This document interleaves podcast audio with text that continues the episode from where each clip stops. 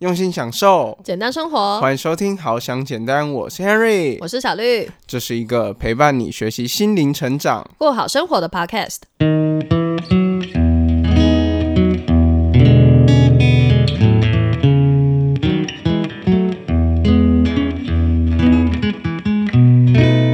的副作用，为什么我还需要积极？为什么我还要能像一般人一样，就是可以很正常的去面对？对，就是我可以接受说。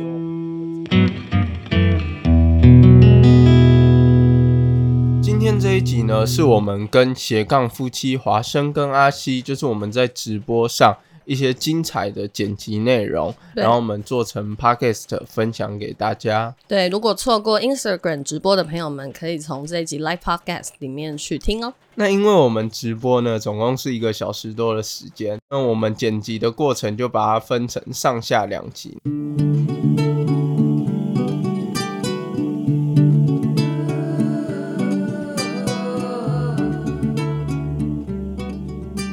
好，Wendy 刚才说什么？我有记得。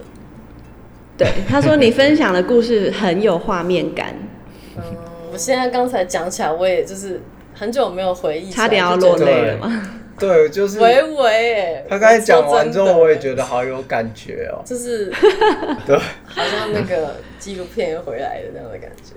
对啊，然后妮塔说你刚刚分享的那个，就是你会有那个狗血剧的小剧场，其实一方面也是因为你内心没有没有什么安全感，对不对？对，我觉得就是其实那个时候真的癌症的这个过程是这样子，就是虽然我们都会就去查一些癌症大概会有哪些的副作用啊，或什么之类的，但是在那个过程当中，你永远都不知道就是尽头到底是什么。对，就是比如说像我那个时候有嗯没有头，很对很 很多副作用的部分的话，就是我会不知道说我失去味觉到底什么时候才会恢复，或是我的嘴破到底会到什么样的程度，我身体不舒服的状况到底会到什么样的程度，然后还有一个就是我那时候体重直接暴瘦了十十公斤左右，就是不会知道说我的体重到底还会往下掉多少，会不会突然哪一天医生就跟我说，嗯、因为你体重掉太多，所以你没有办法化疗。嗯，对，就是很多这种嗯很不安全的事情在我身边，这样。对，就是以上这些都是医生说不准的，他都会跟你讲说，哎、是不知道什么时候味觉会恢复哦，嗯，就是可能就是什么什么都有可能，他就是会讲的对很保留，但事实上也是这样，他真的没办法预测。那个时候医生跟我说，啊。有的人可能一两个月就会恢复味觉，有的人永远都不会恢复。我那时候就觉得，哦，超超希望我不是那种永远。对，对你不是。那还好，你现在已经恢复的很好了。对啊，对，然后接下来的话，可能就会刚刚听了这么多故事，就会想要听你们实际可以有没有可以给大家一些比较实用的建议。嗯，这个地方我插一句嘴，就刚刚说到还没说完，就我会觉得，呃，我们从从 Henry 的这个过程中，我我自己会有一个很大的感悟，因为我之前有出过车祸嘛，然后也是就是中度颅内出血，然后比较严重的时候，躺在病床上，呃，就真的会想很多事情，就是很负面的，因为你看不到头，你不知道未来会面对什么东西，就是我们。普通人就是在生活中一样，就是遇到低谷的时候，其实根本就不知道真正的底在哪里。在那个时候，对你就会觉得啊、我好像没有选择，呃，我不管是做什么，我都是不确定的。未来一切对我来说都是一个未知的一个东西，就是恐惧会压过你。在这种情况下，其实，呃，我们需要去怎么去面对？我觉得这个是我们应该去思考和学会的。嗯，对，所以接下来就是也请亨瑞和小绿分享一下，你们觉得如果面对这种突发的意外，呃，不只是生病，可能还有其他的情况，那在这种情况下，如何调试你们的心情和状态呢？对，那个时候呢，就是我情绪真的到，就是后面就是比较低潮的时候，那个时候我甚至是有去看病房的心理咨商师，对，那那个时候呢，嗯。心理咨商师呢，就是在就是引导我，就是去了解，就是我自己当时为什么会一直处于这样的低潮的时候，他有跟我说一件事情，就是说很多时候就是人生就像呃拍那个球一样，就它其实是会起起伏伏的，然后他就有引导让我自己想到说，我自己现在不舒服跟负面的来源是什么。对，所以我就有理解到说，诶，我负面的来源的话，其实是因为就是我自己身体本身的这个身体的不舒服，然后去影响自己的心理状态。所以以前我都会一直告诉自己说，呃，我要很乐观啊，我要积极面对。然后我很多时候是没有办法接受，就是自己处于在一个负面的状态。所以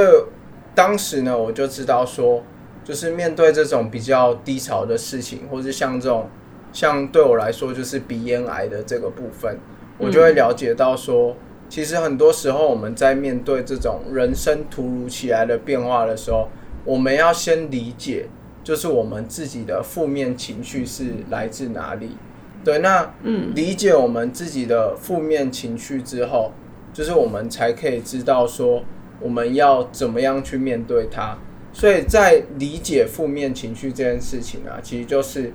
当你在哪里跌倒的时候，你就先在那边躺一下，就先想一下说，哦，我现在是因为。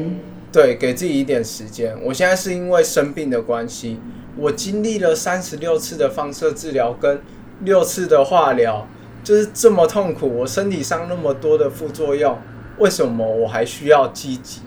为什么我还要能像一般人一样，就是可以很正常的去面对？对，就是我可以接受说我自己有这样子的低潮。那当有时候呢，就是我的身体状况比较好转的时候，比较吃得下东西的时候，这个时候呢，我就可以好好把握这一段时间，然后呢，就是去，呃，就是认真的去吃东西啊，或是让自己心情保持一个比较好的状态。对，那在这边的话，其实我当时在生病的时候，就是在独处的过程当中，我也发现到说，第二个就是刚才跟大家分享的说，理解自己的负面情绪之后，嗯再来呢，就是要学习，就是如何跟自己对话。对，它就是一个像是跟自己自我沟通的过程。对，你可以透过这种就是自我对话的方式，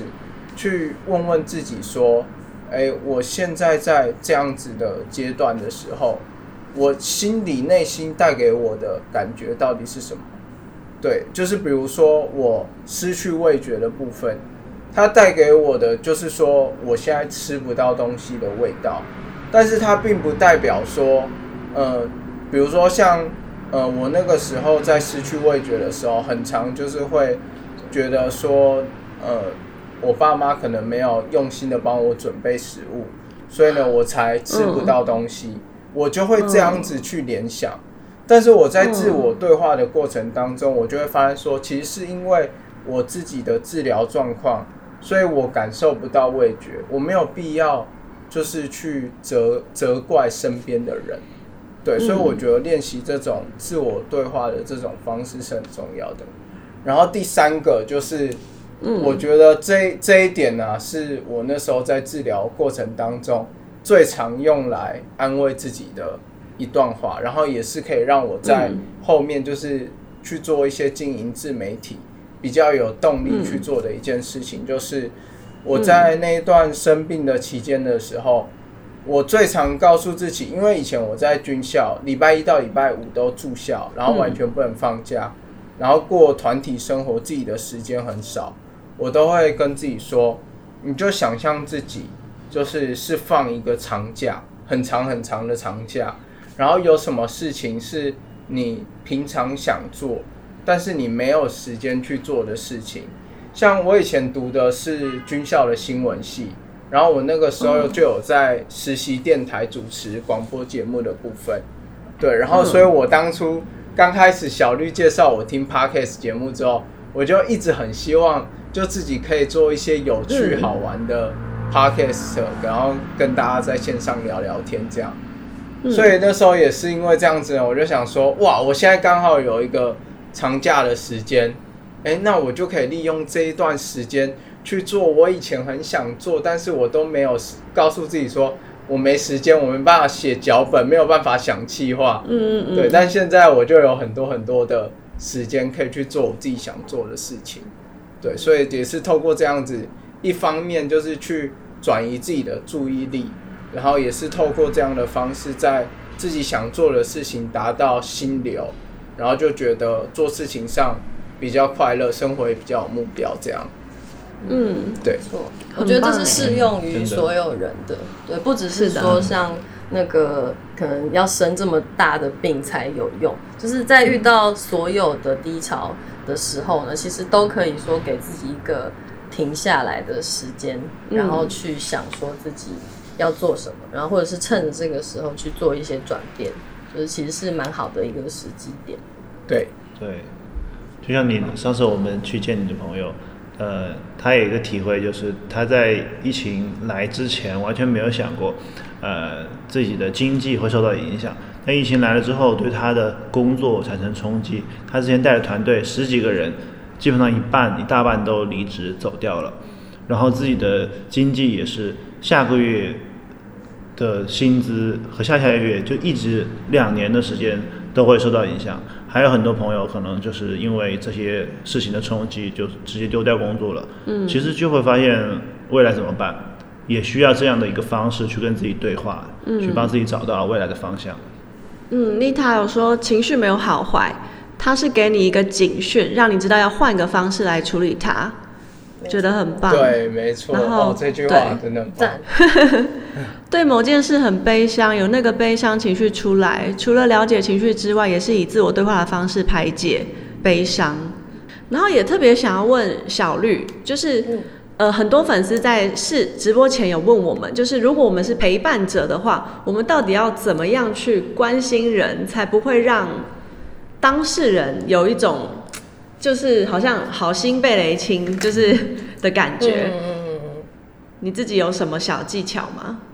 嗯，这个地方我就想要跟大家分享，就是这本书里面，对，就是你都没有在听里面的这本书里面的一小段这样，因为这本书大家就是看书名，其实也大概就知道说它是主要在讲倾听这件事情。倾听，嗯，对，倾听这件事情，可是可能嗯不了解的人，就是还没有看过书的人会不知道说，那倾听就是认真听啊，那到底是有多大的那个什么厉害之处可以讲一本书？就是它其实有很多很多的细节。那其中呢，我觉得那个很有用的一个部分呢，就是它有讲到说，如果要做好倾听者的话，那有分两种的倾听的类型，对，一种就是所谓支持型的回应。然后另外一种是属于呃转移型的回应。那我们就希望说可以做所谓支持型的回应，对，就是假设我们现在就是举个例，就如果说什么是支持型的回应呢？就是嗯，比如说 Harry，你问我一个问题，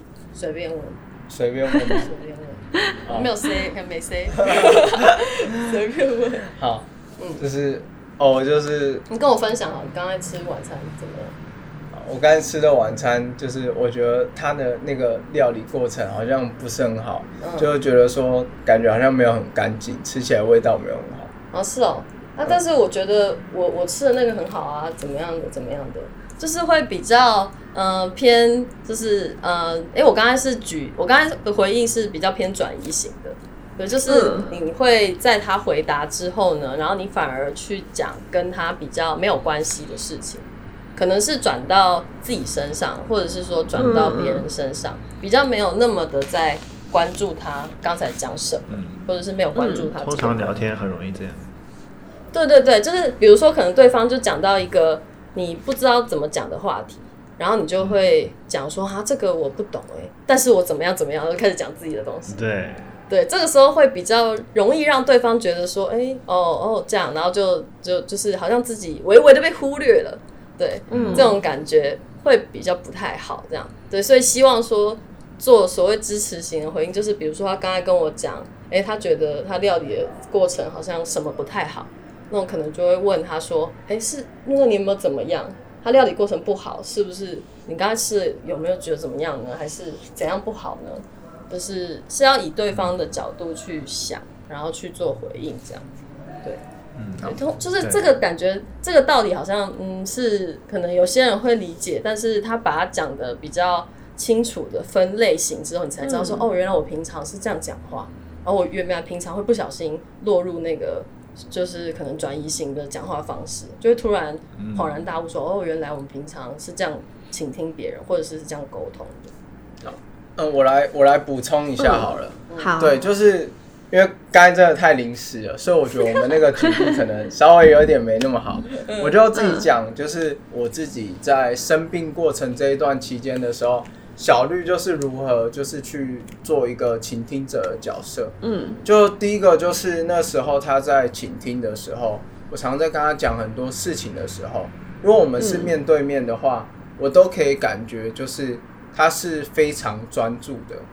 对。然后呢，他那个时候呢，比如说像转移型的回应的部分的话，嗯就是小绿他其实是就是有放一点心思在里面的，不会特不会像是你嗯刚刚说？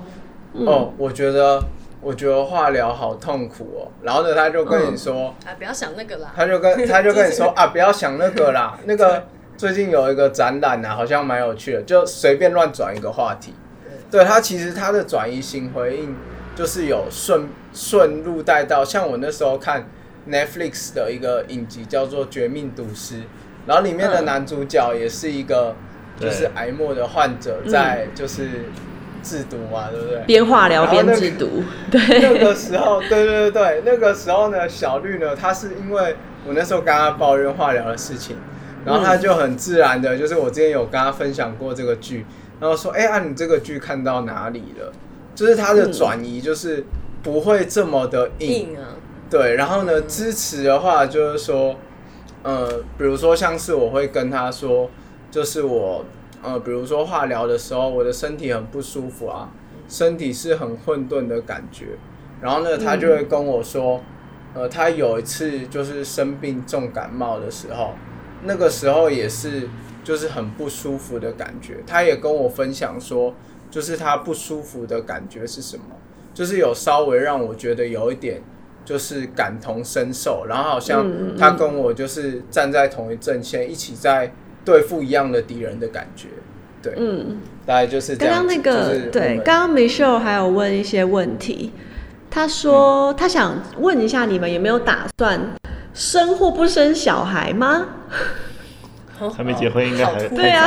太早了。好像有点早，对不对？对。对啊，我们现在还没结婚呢，大家知道吗？对，我 所以我们可能目前还没有叫好想到这么远，想简单的对不对？Henry and Greeny，不是好想简单夫妻之类的。对，然后所以就还有你们父母有没有一些反应呢？父母哦，嗯，先说第一个好了，就是小孩部分还没有想那么多。小小孩的部分的话，小绿没想那么多，但是其实我因为我内心小剧场爆棚，其实我都想对过。对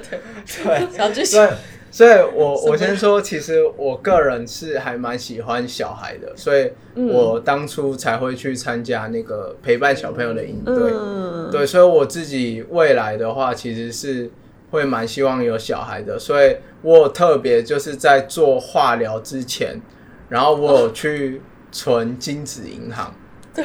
对，就是我有去做存金的部分。但是呢，就是我后来了解到说，鸡是纯金的，就是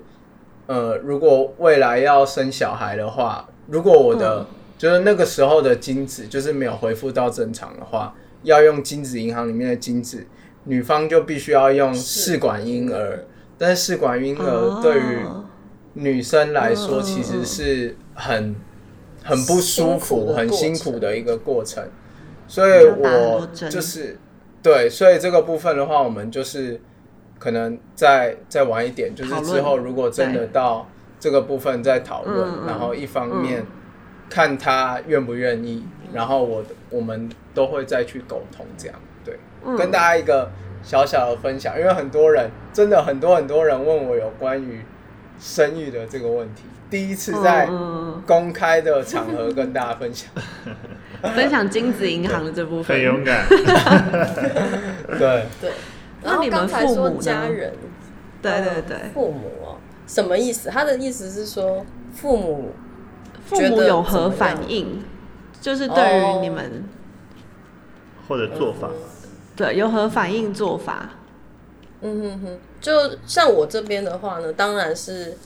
父母就会一定是会很担心嘛，就是想说，哦，就是自己的小孩竟然呃现在就相处的对象是可能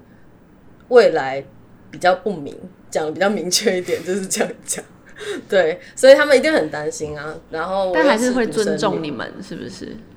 是会就是很尊重我们的，对，所以就这点也是很感谢。就其实父母都是算蛮开明的，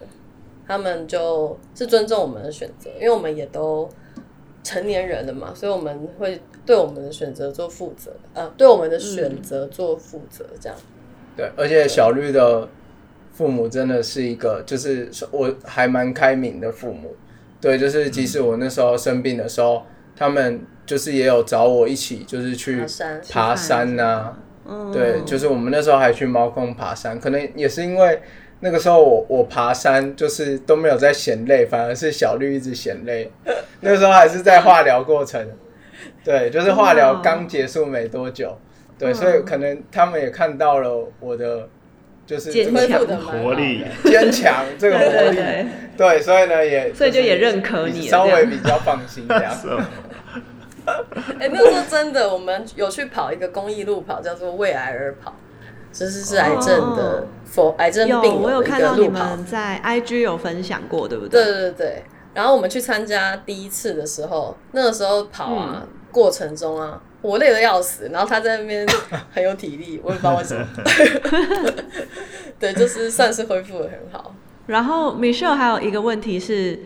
他问 Henry 有没有准备过遗嘱，然后还有想过未来如何办丧礼这件事。其实小绿，其实这一般我们一般人其实也会去也会想，会去想，对，你们有想过吗？那个时候的话，其实就是我在癌症治疗的刚开始，其实我跟一般的人比较不一样的地方是，我那时候在网络上查的时候，就是会发现说，其实鼻咽癌它的致死率没有到这么样的高，高。就是相对于其他癌症来说比较好治疗，只要没有远端转移的部分，所以我没有一开始就往死掉的地方去想。对，但是我是一个内心小剧场爆棚的人，所以我当然还是会想，对，所以我我那时候呢，就是心里就是想说，就是我如果立遗嘱的话，就是我最主要的话，我那时候就会想到说，其实我也不是什么就是家财万贯、有很多土地的人，所以我的遗嘱的话，其实最主要的话就是说，就是主要就是也是写给小绿，就是希望说。就是呃，就是如果未来我真的怎么了，就是没有办法，就是继续跟他，就是就是陪伴他。就是这继续陪伴他，然后嗯。没有办法在一起，就是经营这个好想简单的时候，对，也是希望说他可以就是带着就是我们曾经就是一起就做这件事情的动力，然后持续呢就是去跟大家分享一些。就是呃比较成长性，然后比较就是可以帮助别人的一些这些力量，这样子。嗯，对对，然后我的话就是不会想太多，我个性就是真的不会想想要想太远，我连小孩都没有想到，所以就是遗嘱部分更是没想到。对，然后丧丧礼的部分的话，就是因为我自己本身是基督徒啦，所以就是希望说。哦。就是可以在教堂里面办，然后希望是可以办的那一种，就是不会大家死气沉沉的，希望是就是可以让我快快乐乐离开，就是他可能在丧礼上要讲个笑话、啊，充满笑声，对，对对对对。嗯，我感觉他们俩就我们认识之后见面的感觉，也是觉得真的是就是很成熟的一个状态。嗯嗯，对。然后 Jenny 说她也有想过，还把那个遗嘱存在手机里，那你手机密码要记得告诉别人哦。真的真的对，不然存在手机也没人可以看到，对不哦对？对啊，然后他刚好 Jenny 刚好还有个问题，他是说刚刚那个小绿回应的那个问题，如果不是面对面的话，是文字或是电话，那身为陪伴者应该要怎么去用文字或电话表达自己的关心会比较好？嗯，因为我记得他刚刚前面有提到说，身边有很多人确诊，确诊对。对然后不知道怎么去给确诊的朋友打气，或者是让他们心情可以比较不要那么担心。关心他们。对，小绿有想法吗？嗯，我那个时候用的很多的方法，其实就是真的像保持平常心。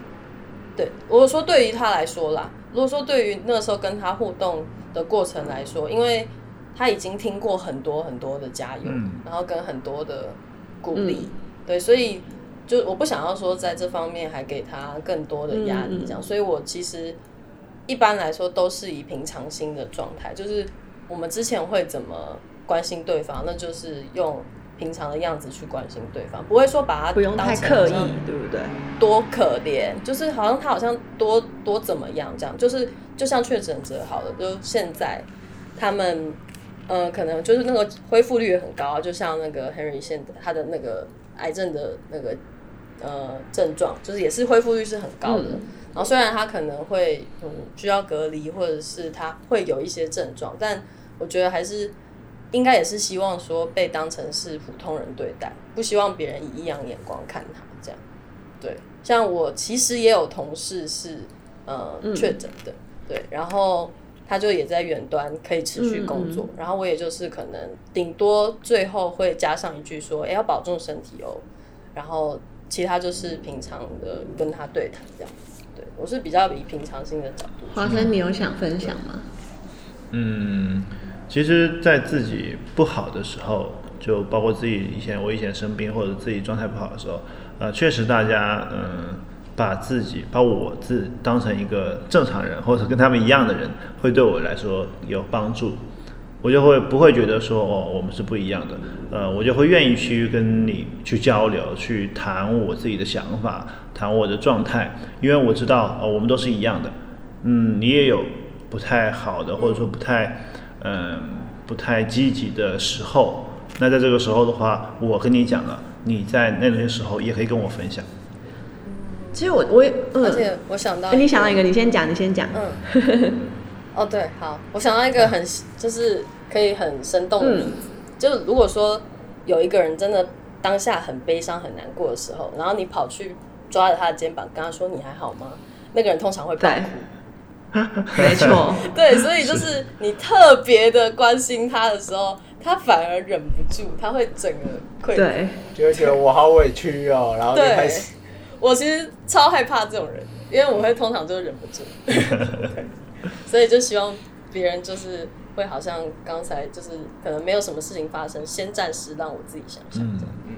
然后最后我们就是我们自己还有个问题，就是想，因为我们的呃我们的账号都是伴侣一起经营的嘛，所以就是想问一下，如果是以伴侣的这段关系去看的话，觉得这一段经历对你们伴侣的关系有带来什么样的改变吗？嗯我吗？我先讲。你先说，你先嗯，说。好，我觉得我们更会就是懂得说怎么去做沟通，包含是呃，在我们就是在呃经营好像简单的整个呃，不管是文章也好，然后或者是我们的 podcast 也好，就是我们从更多的去准备，然后跟去那个呃对谈的过程当中呢，我们其实是更了解对方的，因为沟通本来就是很需要倾听的嘛。对，就是我们其实是真的有知道说，哎，对方的想法是什么，就有点回应刚才那个，哎，是 Wendy 嘛？Wendy 说就是呃，要怎么样更同理？我觉得其实就是听得更多，对，因为你知道对方的想法是什么了，你才可以知道说，哎，他在想什么，到底跟自己的想法落差在哪？就是通常会吵架都是想法有落差，你就是不懂他是想要干嘛，然后你你你以为他是那样，但其实他不是那样，这样，所以这样子的冲突，这样子的落差越少的话，就是对我们来说沟通会更顺畅。我觉得这是影响我们真的就是快速的在，因为我们其实刚那个时候刚在一起没有很久，快速的在两年多的过程当中，就是真的达到一个很稳定的状态嘛，应该这样讲，就是我们其实真的很少吵架。我们其实我觉得沟通上我们是做的算是好的。对，嗯，然后呢，再来呢，就是还有另外一个，就是其实像也是因为经历了这件事情，然后我们面对了很多很多的负面情绪，然后也让我们更知道说，其实情绪带给我们生活当中，还有情商带给我们生活当中的影响是非常非常大的。所以也是因为就是经历了这些事情之后。我们更努力，就是更认真的，就是去学习跟阅读很多这方面相关的书籍。对，所以，我们我觉得带给我们最大的转变的话，就是让我们在学习的部分，就是也会把情绪跟情商这一块，就是更融入到我们的生活当中，然后更去理解自己的情绪。不然，以前的我的话，就是就会觉得说。就情绪这种事情，就是自然就好，就是就会消失，自然就会消失。然后就是会觉得自己其实是一个，就是没有说，就是没有很悲观的人，也是属于比较偏乐观的人。所以对我以对以前的我来说，就是没有从来没有觉得说自己的情绪啊有什么任何的问题。但是后来就是经历了这个。这一段的过程，才了解到说，其实我生活当中很多大大小小的事情，不管是有关于工作的生产力啊，或是面对孤单啊，面对孤独，或是生气啊、愤怒、悲伤，这很多很多的事情都跟情商有关系。嗯，没错。每个情绪都有它背后的意义。对，没错。只是平常我们可能没有时间。好好的去了解它是什么意思，然后或者是甚至就忽略它，或者是就是逃避它这样。对，觉得这是在我们经历这么多学到最大的一个部分。Wendy 说：“把每件看似不好的事情当做好事，也因为把也因为这个经历，让 Henry 跟小绿更了解彼此，更能互相沟通。”总结的很好，总结真的。完美的总结，超会总结。因为我们今天真的是太多，大家太多问题想要问你们了。嗯，我们可以留在下次。本来准备的就很多，然后对对，怕大家听太久。但其实 其实对，其实更多的故事可以，就是大家等一下呃直播结束之后可以去搜寻“好想简单的 Podcast”，或者是直接点呃 Henry 跟小绿的 IG 主页也会有连接，对不对？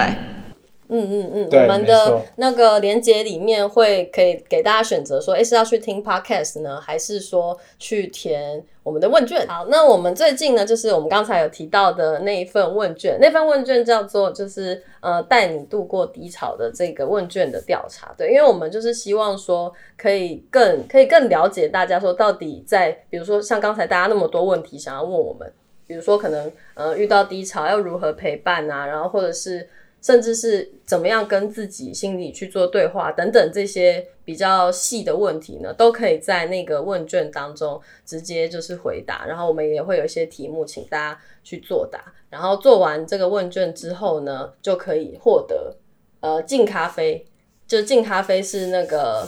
哎，可以直接说吗？可以啊，直接呃，敬咖啡其实就是 Harry 妈妈她在平西的山上，就是去自己做烘焙的一个咖啡工作室这样。对，然后到呃填完问卷呢，就可以就是获得这个咖啡工作室的一个九折的消费优惠，这样，然后我们就会把这个电子的优惠寄到你的信箱当中。对，然后呢，只要到现场，然后出示那个。Email 的部分就可以直接领取这个优惠，这样子。嗯，然后其他想要收听 podcast 啊，或者是看我们之前 YouTube 的影片呢，都可以在我们的主页连接点开就可以呃点到这样。然后如果还有问题的话，大家也可以追踪 Henry 跟小绿的 IG，然后继续用私讯轰炸他们，对，或者是填填问卷的方式。对，都可以。对对对对对，我们也会看问卷，然后去做那个里面的回答，这样。对，然后像如果没有得到这本书，也不用觉得很失望。像 Jenny 啊，也可以去回答问卷，然后就可以去平溪喝咖啡哦。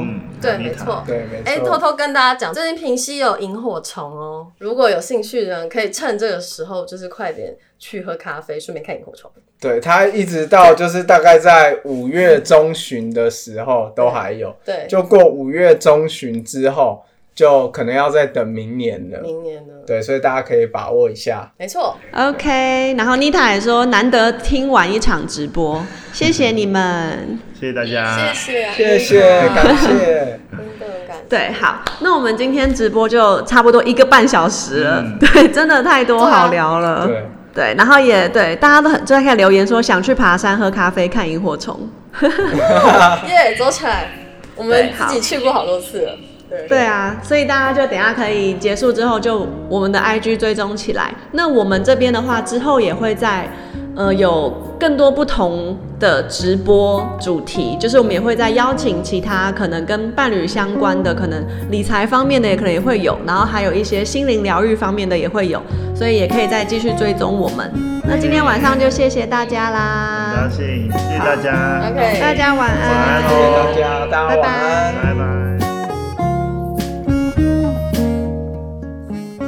如果喜欢好想简单，可以点开资讯栏连接，用每个月一杯咖啡的钱赞助我们。也可以到 Apple Podcast 给予我们五星评价，分享你的想法哦。谢谢大家的收听啦。